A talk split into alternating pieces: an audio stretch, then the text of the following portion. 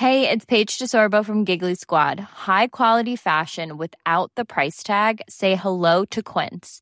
I'm snagging high-end essentials like cozy cashmere sweaters, sleek leather jackets, fine jewelry, and so much more. With Quince being 50 to 80% less than similar brands. And they partner with factories that prioritize safe, ethical, and responsible manufacturing. I love that. Luxury quality within reach. Go to quince.com slash style to get free shipping and 365-day returns on your next order. quince.com slash style. Porque el mundo actual no se entendería sin la economía y los negocios. Acompaña a Mario Maldonado, el columnista de negocios más joven y objetivo del periodismo financiero, en su programa Bitácora de Negocios.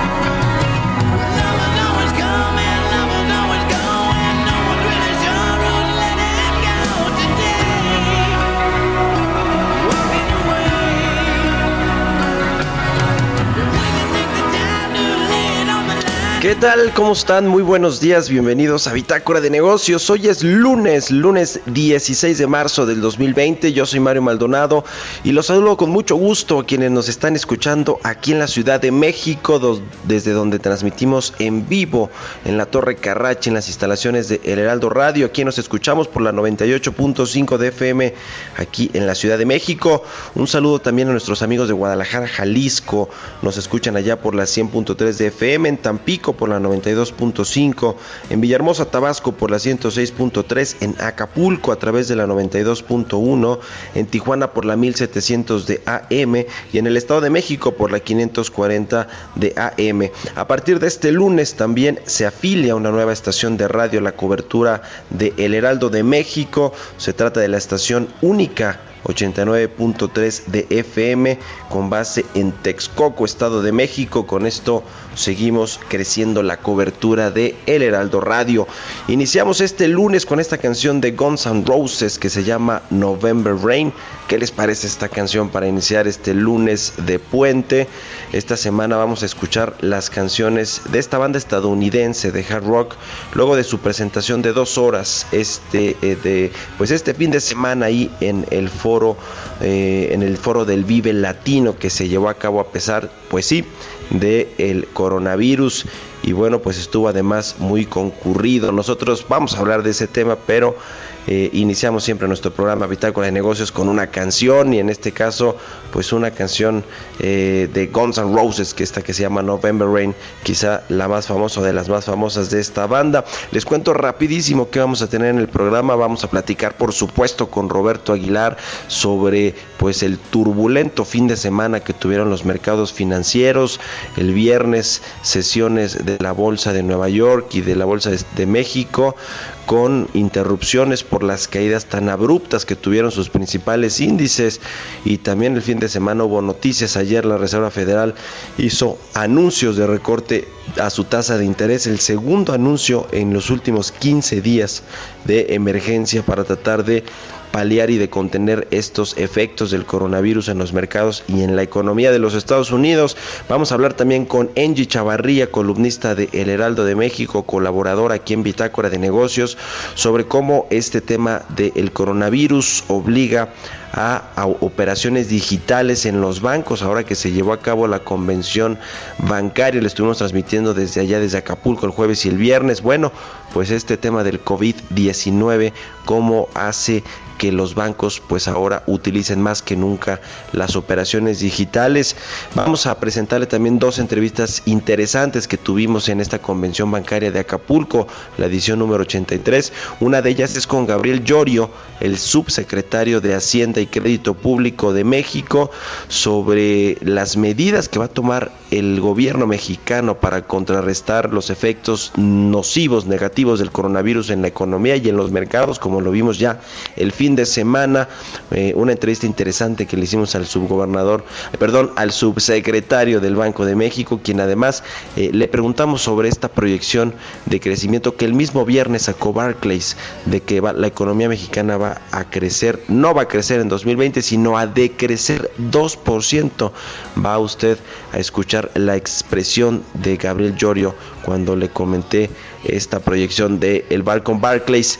Y finalmente vamos a platicar eh, con Antonio del Valle, el presidente del Consejo Mexicano de Negocios. También lo entrevistamos allá en la Convención Bancaria de Acapulco sobre eh, la necesidad de dotar de liquidez a la economía. ¿Qué están haciendo los empresarios o qué van a hacer para impulsar estas medidas paliativas del gobierno? Bueno, pues ahí respondió Antonio del Valle y respondió también la pregunta de si los grandes empresarios van a hacer una especie de pacto con el gobierno para que eh, las medidas en contra del coronavirus surtan efectos en la economía. Así que quédese con nosotros aquí en Bitácora de Negocios. Se va a poner bueno en este lunes 16 de marzo, lunes de puente, pero nosotros aquí al pie del cañón. Le dejo el resumen de las noticias más importantes con las que usted tiene que amanecer este lunes 16 de marzo.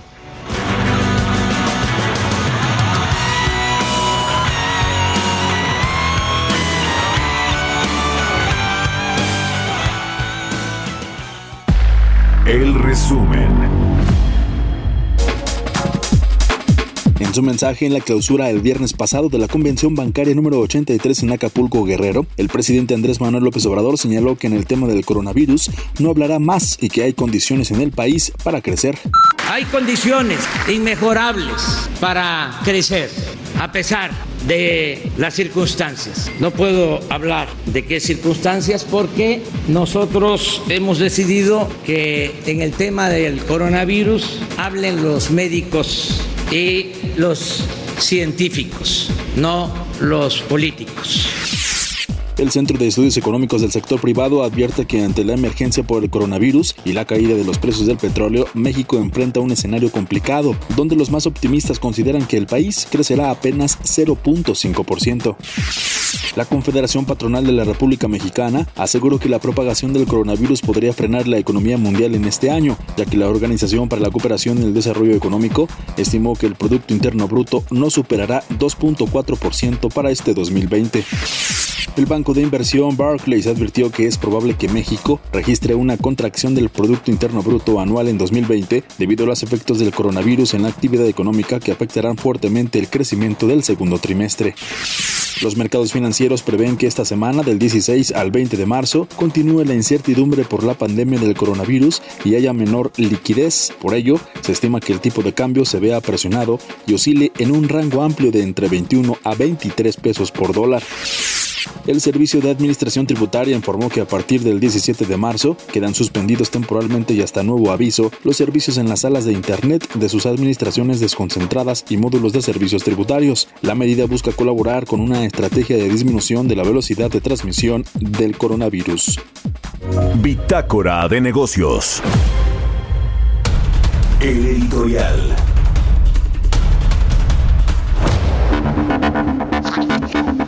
Y bueno, pues después de todo lo que sucedió el fin de semana, el viernes, con esta caída eh, bastante fuerte de las bolsas, de los mercados financieros en el mundo, el petróleo también a la baja, el tipo de cambio también se eh, vio bastante presionado el viernes al cierre de la semana. Y bueno, los bancos centrales están tomando ya, eh, pues están tomando medidas de emergencia para hacer frente a este asunto del coronavirus, la expansión y la propagación más rápida de lo previsto en un inicio. Y bueno, ayer la Reserva Federal de los Estados Unidos recortó su tasa de interés en un punto porcentual, la dejó en un rango de 0 a 0,25% y anunció también una compra de activos por 700 eh, eh, millones de dólares, así 700 mil millones de dólares, así que le está inyectando liquidez la Reserva Federal al mercado, a la economía estadounidense. Eh, le decía esta es la segunda edición de emergencia en menos de dos semanas para intentar disminuir los efectos adversos del coronavirus.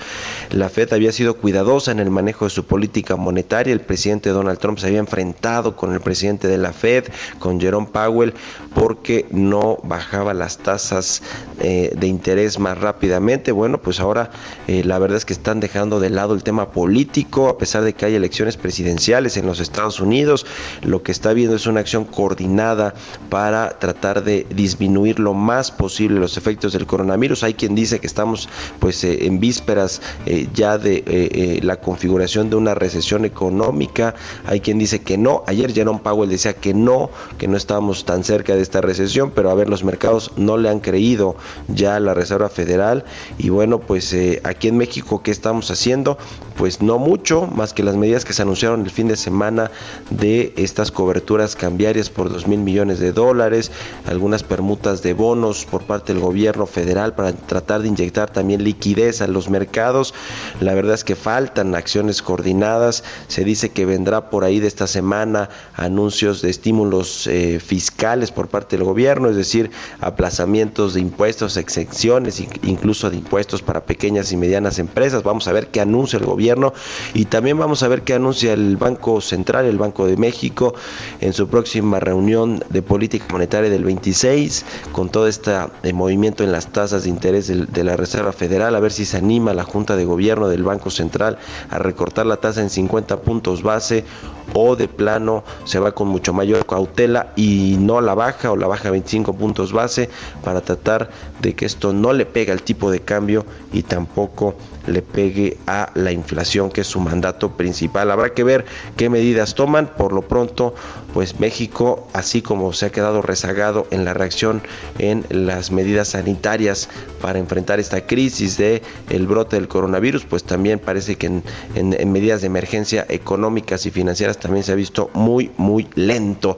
Le vamos a platicar aquí en el programa pues de todo esto, así que quedes aquí y estamos en Bitácora de Negocios por El Heraldo Radio. Mercados bursátiles. Y ya está Roberto Aguilar en la cabina de El Heraldo Radio. Mi querido Robert, ¿cómo estás? Muy buenos días. ¿Qué tal, Mario? ¿Cómo estás? Muy buenos días. Pues fíjate que este tema que acabas de comentar de la Reserva Federal que duró poco el gusto. Y bueno, lo que está provocando es una... Pareciera que es insuficiente. A ver, vamos a platicar rapidísimo esto para poner al día cómo está el tema. Porque fíjate que ayer, nada más para poner un, un ejemplo, pues nos duró muy, gusto, muy poco el gusto en el tema de esta mejora en el tipo de cambio. Porque después pues perdió prácticamente lo que había ganado. Ahora estamos hablando de niveles de 22.54, así es como cotiza en estos momentos nuestro tipo de cambio. Pero fíjate que, por ejemplo, Hoy se dan a conocer varios datos. Estamos viendo que ya los futuros del petróleo están cayendo 10%, están debajo de los 29 dólares por barril. También el oro está cayendo 4%.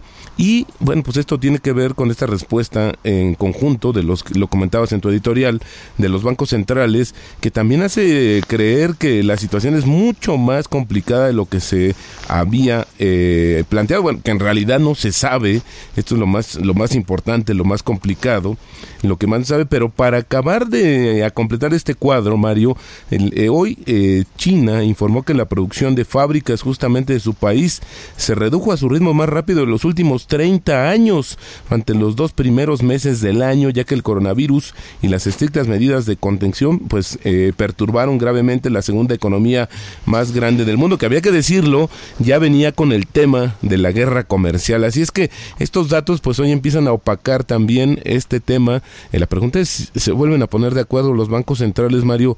Pues tendrán que eh, aplicar tasas negativas. ¿Será una pregunta? ¿Será tan costoso? Tan alarmante lo que viene, eh, las secuelas, las consecuencias del coronavirus. Bueno, ahí está la pregunta que la, pues eh, probablemente en los siguientes días se podrá visualizar. Hay que recordar que la Reserva Federal no ha modificado su fecha de la reunión de este, eh, programada para el 18 de marzo.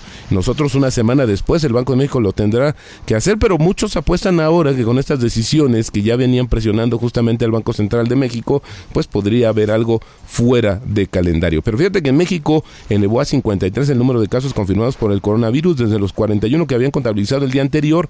Esto lo informó ayer la Secretaría de Salud. Además, se tienen en estudio 76 casos sospechosos en diferentes estados del país. Se registró, y bueno, pues esta situación de sí o no se había dado el primer fallecimiento en México pues la verdad es que hasta anoche no quedó claro, eh, seguramente tú lo viste Mario, pues eh, venían tweets, iban y venían sobre el tema, pero después, por ahí después de las 11, la Secretaría de Salud dijo, no señores, este, tenemos todavía reportes de la persona está bastante grave, pero no hemos reportado todavía el deceso. Así es que esto es lo que tenemos todavía a nivel mundial, pues ya llegaron a 153.517 casos confirmados y 5.735 de, de funciones. Eh, eh, son 72 mil 469 fuera de China y ya también fuera de China son 2.531 los decesos que se han registrado. Eh, Europa sigue siendo la región europea, ahora la, Secretaría de Salud, al igual que la Organización Mundial de la Salud, pues agrupó los países que ya tenemos justamente eh, 143 países fuera de China, los agrupó ya por regiones y la que justamente la europea es la que encabeza la lista con 1.739 decesos. Ayer el presidente Donald Trump, Mario, eh, tuvo una llamada con los directores de las principales cadenas de supermercados para eh, instrumentar en, a la brevedad un plan para abastecer más rápido los anaqueles ante la, ante la compra de pánico que están realizando los estadounidenses. Muy interesante también esta reunión que se dio a conocer vía telefónica y el TEMEC aprobado por Canadá ya finalmente, pero fíjate que también al mismo tiempo, Mario, pues estamos recibiendo críticas de parte de las, eh, pues que México corre el riesgo de quedarse atrás en la reconfiguración, de las cadenas de abasto, justamente porque todavía no hay signos de confianza y de apertura. Así es que esto es lamentable porque México podría salir beneficiado, ya lo habíamos comentado, pero pues parece ser que está dejando ir la oportunidad, por lo menos en lo que está justamente dándose a conocer en esta coyuntura. Y bueno, rápidamente, Perú, Guatemala, Ecuador, Colombia, Venezuela, Panamá, Haití, Costa Rica y Argentina, además de Alemania, decidieron cerrar temporalmente sus fronteras para acercar la propagación del virus y además aplicaron medidas adicionales ante el avance de los casos de contagio confirmado. Nada más te diría, por ejemplo, que el alcalde de Nueva York, pues ayer ordena el cierre de todos los bares. Esto fue el sábado, más bien, Mario, ordena el cierre de todos los bares y restaurantes que solo van a permitir comida para llevar o entrega a domicilio. Y esto se suma a las ciudades de Ohio y Washington, que también aplicaron medidas similares. Así es que pues el mundo en emergencia por esta situación del coronavirus, Mario.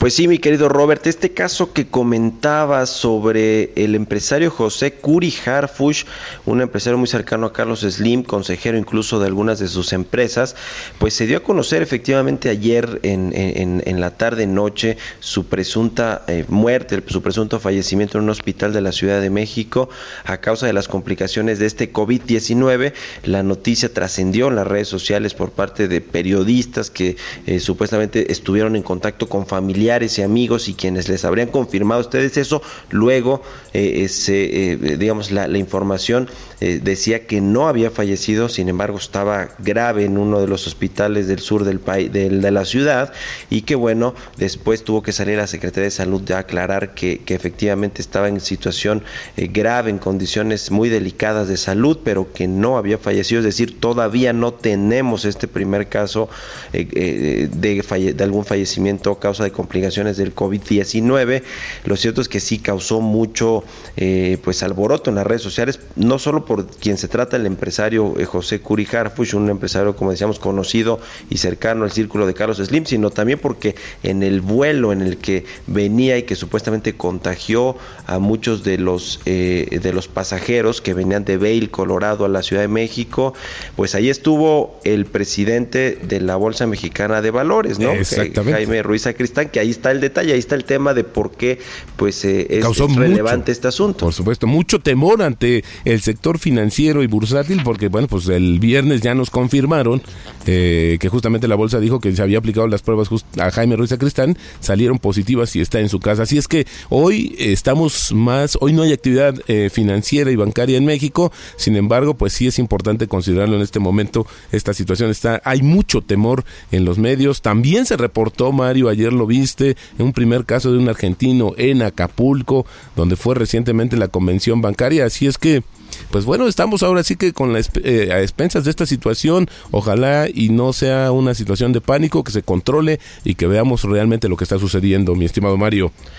Pues sí, en pleno puente vacacional, además, este tema de Guerrero, del primer contagio, y como tú dices, sí, allá en Acapulco se llevó a cabo la convención bancaria, en fin, pues a esperar eh, noticias y actualizaciones sobre este tema del COVID-19 y ojalá que no haya eh, pues eh, casos eh, que se que se que sean alarmantes y que además ah, haya una una eh, pues condición más difícil en este asunto del coronavirus. Muchas gracias. Estaremos monitoreando. Muy buenos días, Mario. Buenos días, Roberto Aguilar. Sígalo ahí en Twitter, Roberto AH. Vámonos con otra cosa.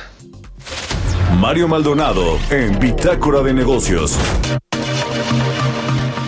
Angie Chavarría está en la línea telefónica de El Heraldo Radio. ¿Cómo estás, mi querida Angie? Muy buenos días. Hola Mario, muy buenos días, muy buenos días a todos y arranque de semana, pues bueno, en pleno puente y en plena contingencia, pues por el tema del coronavirus, pues bueno, les voy a platicar un poco sobre las alternativas que hoy está eh, empezando a operar de manera intensa la banca, Eh, básicamente eh, lo que nos está diciendo la banca, cada uno de los bancos, es que pues la alternativa que tenemos los mexicanos para hacer todas las operaciones, pues es a través de las transacciones digitales. Eh, por fortuna, desde hace dos años está haciendo una inversión por encima de los 100 millones de pesos en innovación tecnológica y eh, pues por ahora podemos hacer transacciones digitales, pagos electrónicos a través del teléfono celular, el CODI y pues también ahora la vía Stay, ¿no?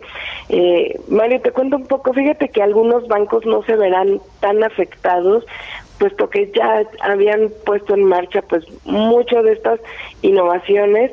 Eh, tenemos por ejemplo el caso de Citibanamex, que el 35% de sus operaciones apenas son físicas, mientras que el resto pues bueno son digitales. Eh, uno pudiera creer lo contrario porque si tú acudes a una sucursal pues siempre las encuentras pues llenas. Pero bueno, por ejemplo, en mi caso de Citibanamex, el 35% solo son físicas. En el caso de BBV Bancomer eh, se encuentra muy similar, eh, ahí es el 40% son físicas y el resto son digitales, pero por ejemplo hay otras que literal se van a ver afectadas como es Bancopel, como es Banco Azteca, porque finalmente las personas les gusta acudir a la sucursal. No cuentan todos con eh, eh, la plataforma eh, la aplicación con la que ellos se podrían estar pues ayudando para, para hacer estas operaciones, pese a que ya la cuentan, pero a veces es necesario ir porque ellos cobran, por ejemplo, las remesas. Entonces, este tipo de bancos, que el 70% de las operaciones son físicas, se van a ver literal afectados. Hay otros bancos, por ejemplo, que son eh, los de segundo piso, que finalmente ellos hacen la mayoría, estoy hablando del 90% de sus operaciones, pues literal digital. Ujú. Bueno, pues este tema inter- importante para la banca, para los servicios financieros, para los usuarios y como tú dices, Angie, en esta coyuntura del COVID-19 que nos permite más bien utilizar estos servicios y no acudir a las sucursales de banco donde hay pues mucha gente, son más, más que necesarias. Muchas gracias, querida Angie. Rapidísimo tus redes sociales porque nos vamos al corte. Por favor, síganme a través de Twitter, arroba Angie Chavarría, o a través de Instagram, arroba Angie Chavarría. Pues ahí está. Muchas gracias, Angie. Muy buenos días. Vamos a hacer una pausa y regresamos con más aquí a Bitácora de Negocios. Son las 6 con 26. Continuamos en un momento con la información más relevante del mundo financiero en Bitácora de Negocios con Mario Maldonado. Regresamos. Estamos de vuelta en Bitácora de Negocios con Mario Maldonado.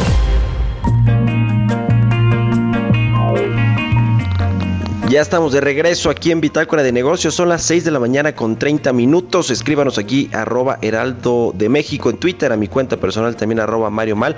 Vamos a eh, presentar esta entrevista con Gabriel Llorio, subsecretario de Hacienda y Crédito Público, quien nos habló, nos habló de muchos temas que tienen que ver con cómo va a enfrentar el gobierno, la Secretaría de Hacienda, este tema del COVID-19 y también qué opina de esta proyección del Banco Barclays de que la economía mexicana va a tener una contracción de 2% en el 2020. Vamos a escucharla. Entrevista. Estamos con Gabriel Llorio, él es el subsecretario de Hacienda. Gabriel, muchas gracias por la entrevista. No, al contrario, un gusto. Bueno, pues los mercados financieros están eh, bastante tensos, hay mucha incertidumbre, volatilidad por la propagación del COVID-19. ¿Cómo está México preparado para afrontar una eventual crisis económica o crisis financiera en el mundo? No, bueno, eh, efectivamente lo que hemos visto es el despliegue de la enfermedad a nivel global eh, ha sido muy rápido. Ya varios países han tomado, primero empezaron a tomar medidas de ajuste en la política monetaria, es decir, relajaron su, su posición monetaria y bajaron las tasas de interés. La la- el primero fue China, en que inyectó liquidez a sus mercados. Eh, la Fed también redujo las tasas de interés. Y luego lo que empezó a pasar fue que a medida que han generado acciones de contención de la enfermedad, se han generado impactos económicos y entonces algunos países ya han iniciado con algún paquete de estímulos precisamente para los sectores que han salido afectados. Entonces en México lo primero que hicimos fue establecer una comunicación constante con la Secretaría de Salud eh, para que nos explicara cómo va a ser el despliegue de la enfermedad en las, en las tres fases que están identificadas. Eh, y para cada una de las fases vamos a necesitar diferentes decisiones, tanto presupuestales como de incentivos. Eh, actualmente estamos en la fase 1 y lo que se le ha eh, hablado, hemos hablado con la Secretaría de Salud para saber si necesitan más presupuesto o no. Actualmente pareciera que con el presupuesto, que nos, nos han dicho que con el presupuesto que tienen es suficiente, pero también lo que hemos hecho es que le hemos dado flexibilidad al presupuesto para que puedan reasignar dentro de su techo presupuestal. Es decir, si iban a gastar en, en- algo que ahorita no es prioritario, eh, que puedan hacer este recomodo presupuestal. Y la tercera acción también es que eh, se pueda adelantar lo más que se pueda eh, la compra de medicinas, la compra de equipos de diagnóstico o la compra de, de equipo, por ejemplo, de ventiladores. Y esto es algo que hemos estado haciendo ya de manera muy, muy coordinada con, con salud. También por el otro lado lo que estamos analizando es que en la medida en la que nos vayamos moviendo entre las fases, vamos a tener distintos tipos de impactos sobre la actividad económica y ahí vamos a tener que tener una reacción para mitigar este impacto y vamos a tener que identificar eh, qué tipo de estímulos podemos dar dentro de nuestro margen presupuestal. Se activaron ya estos eh, programas de coberturas cambiarias, hay algunos, digamos, eh, algunos temas que ya se echaron a andar con la Comisión de Cambios junto con el Banco de México. ¿Qué otras medidas podemos esperar por parte de la Secretaría de Hacienda? Me pregunto yo, por ejemplo, en el tema fiscal, algunos estímulos fiscales para las empresas, eh, para la economía. ¿Qué viene en ese sentido? No, totalmente estamos viendo, hay varios efectos que se están generando y tú mencionas eh, muy acertadamente, uno de los primeros impactos fue la incertidumbre que se generó en los mercados. Y en los últimos días lo que vimos fue que nuestro mercado estaba dislocado. Había, eh, eh, por, los, por temas de evaluación, los inversionistas necesitaban moverse, pero no encontraban posiciones de, de salida, ¿no? Para que se pudieran mover a lo largo de la curva. Por eso activamos las coberturas cambiarias, pero también activamos una permuta que cerró el día de hoy por 40 mil millones eh, eh, de pesos. Y eso liberó presión al, al, al, mercado local, a nuestros mercados de bonos gubernamentales. Algo que pasó desapercibido, pero también hicimos fue que redujimos el monto de colocaciones de bonos gubernamentales para las siguientes dos subastas. Eh, por el manejo de pasivos que hemos hecho en, los últimos, eh, en el último año y las políticas de liquidez que tenemos en la tesorería, tenemos márgenes de liquidez y redujimos el nivel de colocaciones para no meterle más presión al mercado. Ahora bien, esto nos ayudó un poquito a tranquilizar, a, hacer más dinámico el mercado local, que estaba un poquito, muy, muy un poquito paralizado. Eh, ya hoy amaneció mejor, las compresiones de las curvas se han reflejado y, y, digamos ya hay un mayor intercambio de bonos.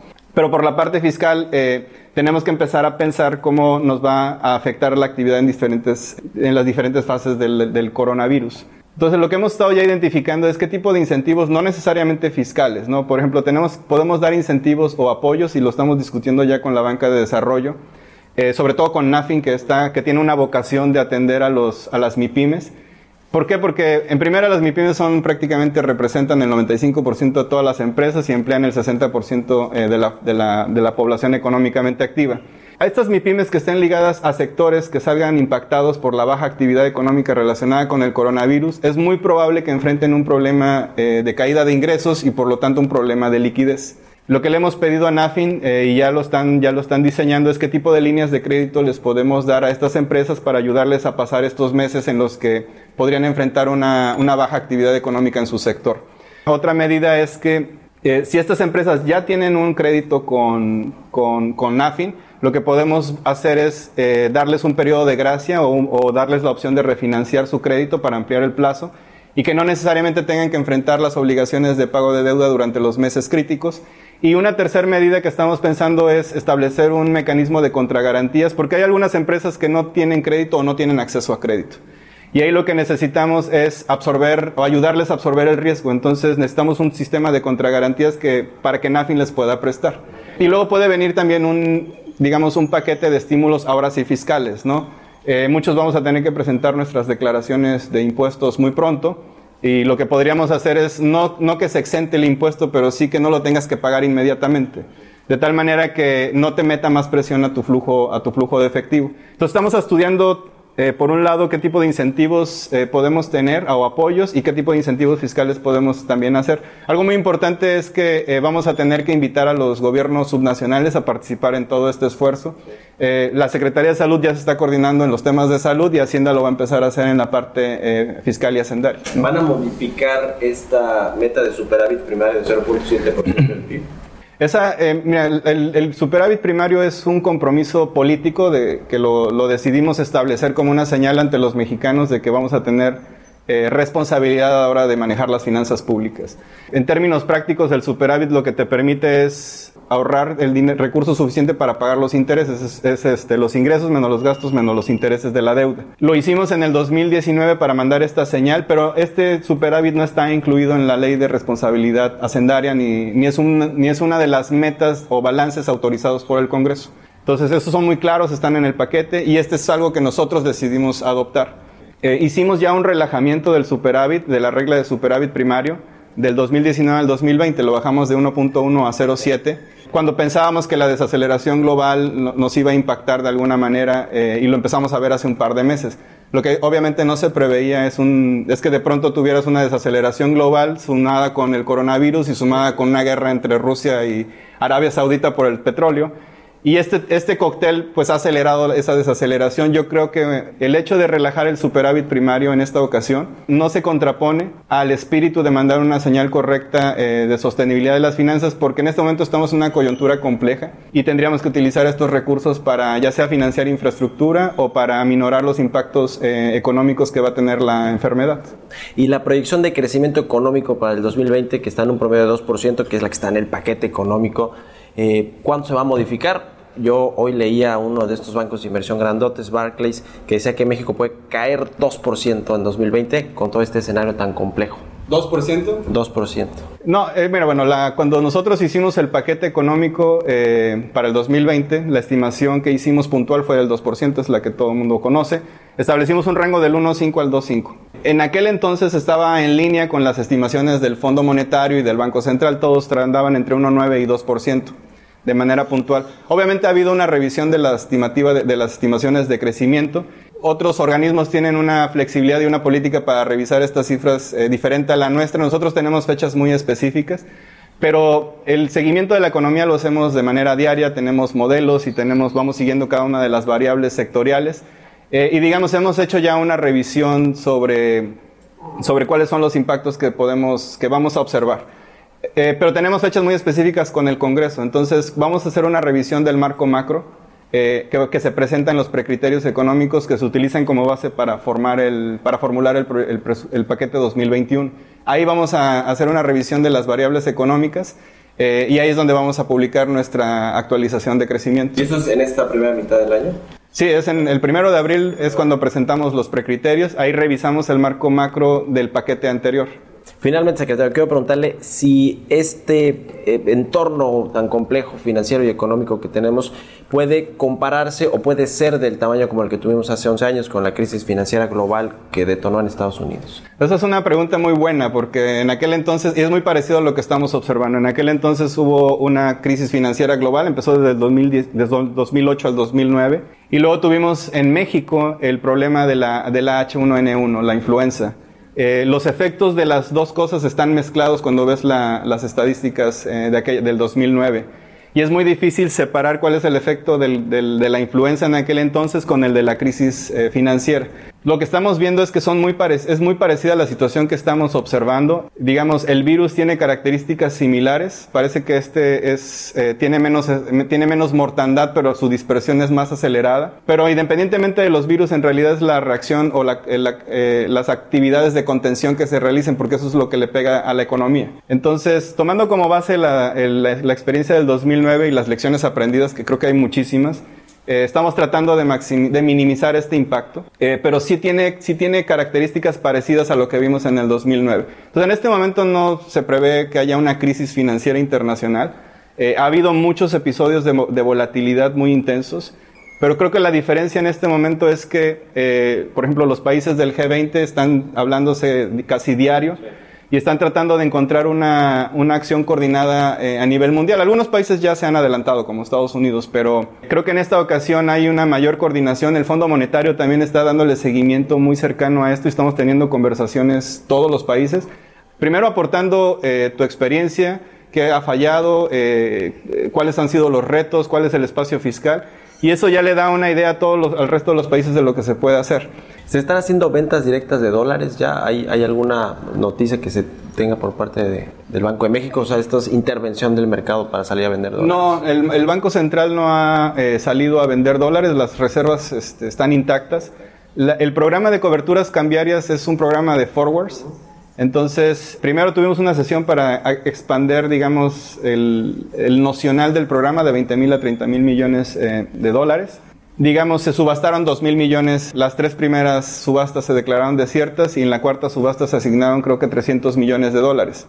Pero no se dan dólares, entonces no pega las reservas. En realidad nada más se cubre el diferencial del tipo de cambio en pesos y eso va contra el balance del Banco Central. Bueno, pues subsecretario, muchas gracias. No, al contrario, un gusto a todos. Secretario de Hacienda, Gabriel Llori. Historias empresariales. Pues vaya información que nos daba el subsecretario de Hacienda, Gabriel Llorio, con respecto a las medidas que está tomando el gobierno para enfrentar el coronavirus y otras empresas quienes están tomando también medidas contra este COVID-19 son las de movilidad. Uber, Didi anunciaron ya acciones que están implementando ante esta pandemia del coronavirus. Vamos a escuchar esta cápsula que nos presenta Giovanna Torres. Las empresas de movilidad como Didi y Uber están implementando estrategias de operación para proteger a toda la cadena de servicio, usuario, socioconductor y repartidores.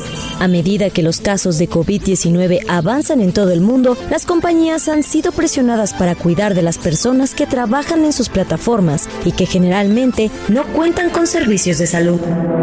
Didi creó un fondo de 10 millones de dólares para ayudar a los conductores y repartidores diagnosticados con el coronavirus y aunque se desconoce el monto que se les otorgará, el fondo apoyará a los conductores y repartidores de por lo menos 8 países en los que la compañía opera, incluyendo México.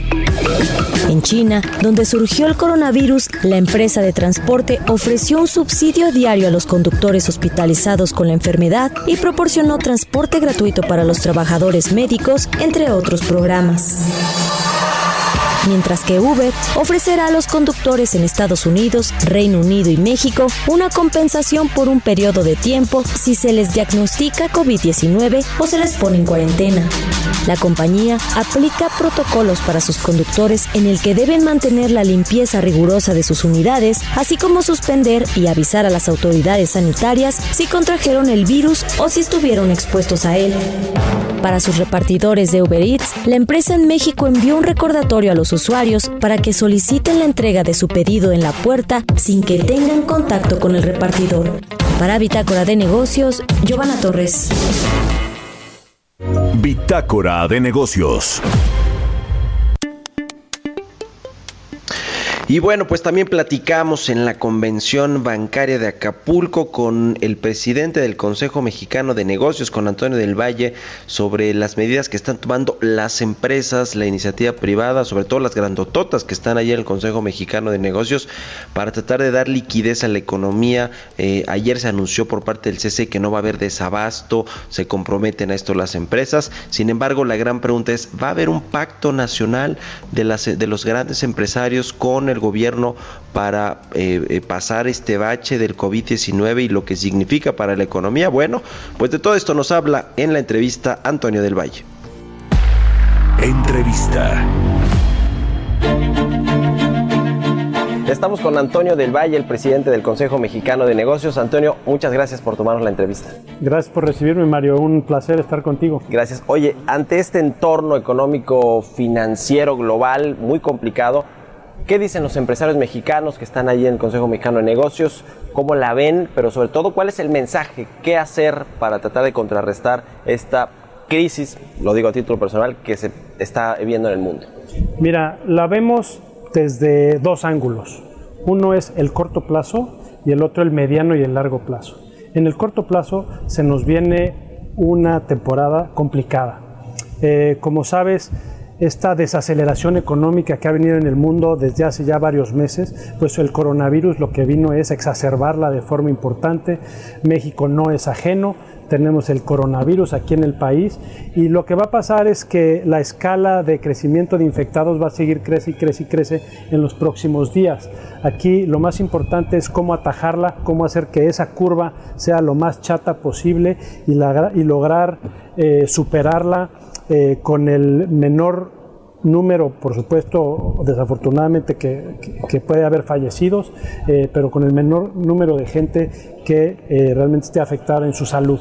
Por el otro lado es la parte económico-financiera. Sin duda, pues todas las medidas para atajar el avance de la infección, pues van- se van a tomar medidas que son muy drásticas. Ya vimos la decisión de los Estados Unidos de limitar los vuelos con Europa. Hoy en México ya estamos viendo universidades, escuelas eh, que están cerrando sus puertas y yéndose a clases online. Estamos viendo también situaciones distintas. Sin duda va a bajar el consumo porque eh, se van a cancelar eventos y ese periodo lo que tenemos que tratar es que sea el más corto posible y lo menos dañino posible. Entonces lo vemos por esos dos lados.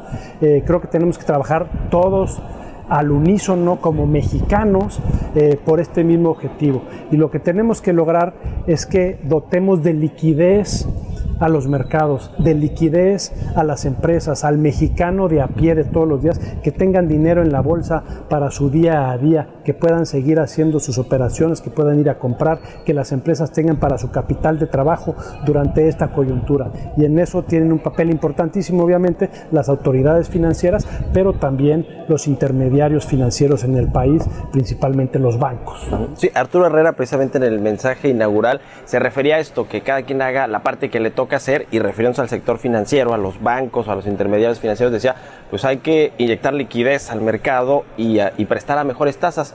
Ahora, ¿qué pasa con el lado de los mensajes? Porque también ha sido eh, parte de por qué la inversión privada no ha crecido tanto, de pronto cambio de gobierno, políticas públicas distintas, mensajes que a lo mejor no son los mejores para la inversión privada. ¿Qué decir al respecto de eso? Porque eso le toca al gobierno y bueno, también debe de haber mensajes de certeza para la inversión. Totalmente, Mario. Y como sabes, pues llevamos muchos meses, de esto hemos platicado, trabajando desde la iniciativa privada en conjunto con el CCE en desarrollar un plan coherente eh, de inversión en infraestructura en el país. Un plan de inversión que incluye infraestructura de comunicación, de logística, eh, que son carreteras, vías férreas, puertos, aeropuertos, etcétera, y además un plan de infraestructura energética tan necesaria en el país. México tiene una gran oportunidad. Suena trillado decir que toda crisis trae oportunidades, pero en el caso de México es tan real, eh, tan palpable,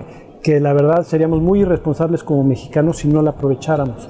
Esta desaceleración de China y que vino el coronavirus a exacerbar, le da a México otra vez una gran oportunidad de traer gran parte de esa producción a nuestro país. Pero para traerla necesitamos esa infraestructura, esa infraestructura logística y energética. Y si queremos llevar esas inversiones al sur sureste del país, que son los estados que han estado rezagados históricamente, pues lo primero que tenemos que llevar es infraestructura, llevarles el gas a través de gasoductos, crear plantas de generación de electricidad, crear las redes de transmisión y distribución y llevar esa energía eléctrica a las empresas y por supuesto a los habitantes de esas zonas.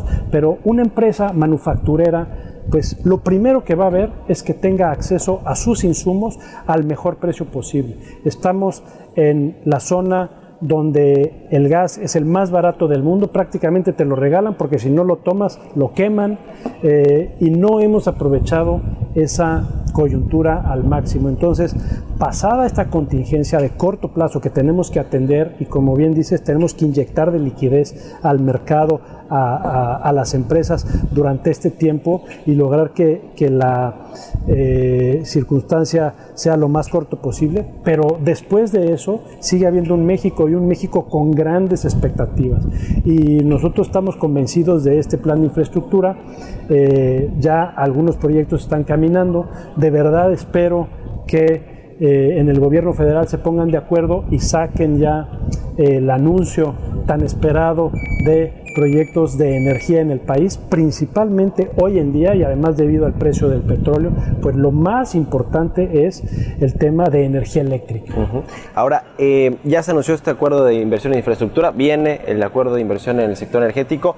Además de eso, hay una posibilidad de que, de que haya un gran pacto entre empresarios, sobre todo los que están en el Consejo Mexicano, que son los más importantes de- del país, y el gobierno para eh, evitar que nos pegue fuerte esta crisis. O sea, un Pues nuevo mira, pacto, un nuevo acuerdo. A ver, por supuesto que tiene que haber una comunicación entre empresarios y gobiernos, pero lo que tiene que haber es una unidad de todos los mexicanos para confrontar esta crisis sanitaria. Y entonces, pues no son empresarios y gobierno, no son partidos, son todos, y son el sector obrero, el sector empresarial, el gobierno, organizaciones de la sociedad civil, todos los mexicanos tenemos que unirnos como uno solo, olvidarnos de verdad de rencillas del pasado, de ideologías, eh, de prejuicios y pensar en el México del futuro.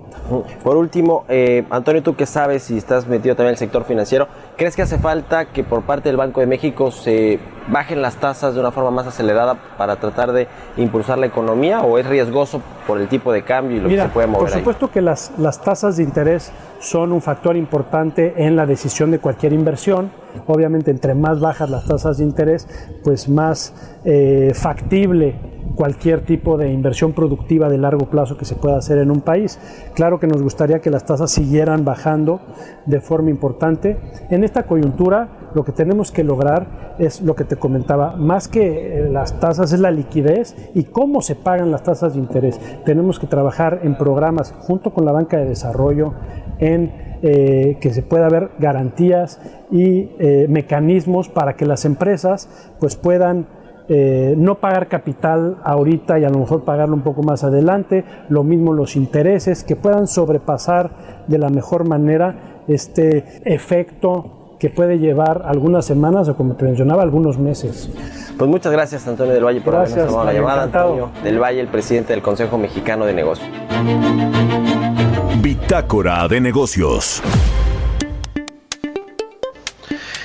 Pues ahí está la entrevista con Antonio del Valle, el presidente del Consejo Mexicano de Negocios. Interesante lo que nos dice sobre los compromisos que tiene que hacer el gobierno también para eh, que la iniciativa privada pueda eh, anunciar medidas extraordinarias de inversiones y de eh, pues asegurar que no va a haber desabasto en los centros comerciales, en los centros de consumo ante esta emergencia del coronavirus. Por supuesto que tiene su parte también importante la iniciativa privada, pero también hacen falta estos mensajes de certeza del gobierno federal, sobre todo ahora que viene, como lo decía Antonio del Valle, este anuncio del el sector energético, de inversión en el sector energético. Le comento finalmente, casi estamos llegando al final del programa, que el gobernador de Banco de México, Alejandro Díaz de León, dijo que de ser necesario van a actuar de nuevo con coberturas cambiarias. Este fin de semana se anunció un programa de 2 mil millones de dólares, del cual no se utilizó todo, no hubo todos los inversionistas o empresarios interesados en comprar estas coberturas cambiarias a un tipo de cambio mejor del que teníamos el viernes, el jueves y viernes que llegó a tocar los 23 pesos por dólar el tipo de cambio, eh, bastante presionado, pero bueno, dice el gobernador de Banco de México que de ser necesario y ante la evolución del coronavirus en el mundo y en México, la Comisión de Cambios que está integrada por el Banco de México y Hacienda va a estar lista para hacer estas coberturas cambiarias e inyectar liquidez al mercado. Pues bueno, con esto llegamos al final de Bitácora de Negocios. Le agradezco mucho que me haya acompañado este lunes de puente, lunes rico, son las 6 de la mañana con 55 minutos. Lo dejo con Sergio Sarmiento y Guadalupe Juárez aquí en las frecuencias de El Heraldo Radio y nosotros nos escuchamos mañana en punto de las 6 de la mañana. Muy buenos días.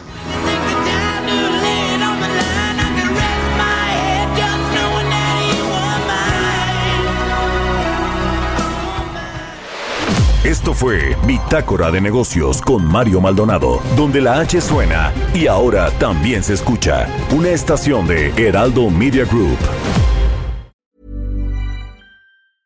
Mom deserves the best, and there's no better place to shop for Mother's Day than Whole Foods Market. They're your destination for unbeatable savings, from premium gifts to show-stopping flowers and irresistible desserts. Start by saving 33% with Prime on all body care and candles. Then get a 15-stem bunch of tulips for just $9.99 each with Prime. Round out Mom's menu with festive rosé, irresistible berry chantilly cake, and more special treats. Come celebrate Mother's Day at Whole Foods Market.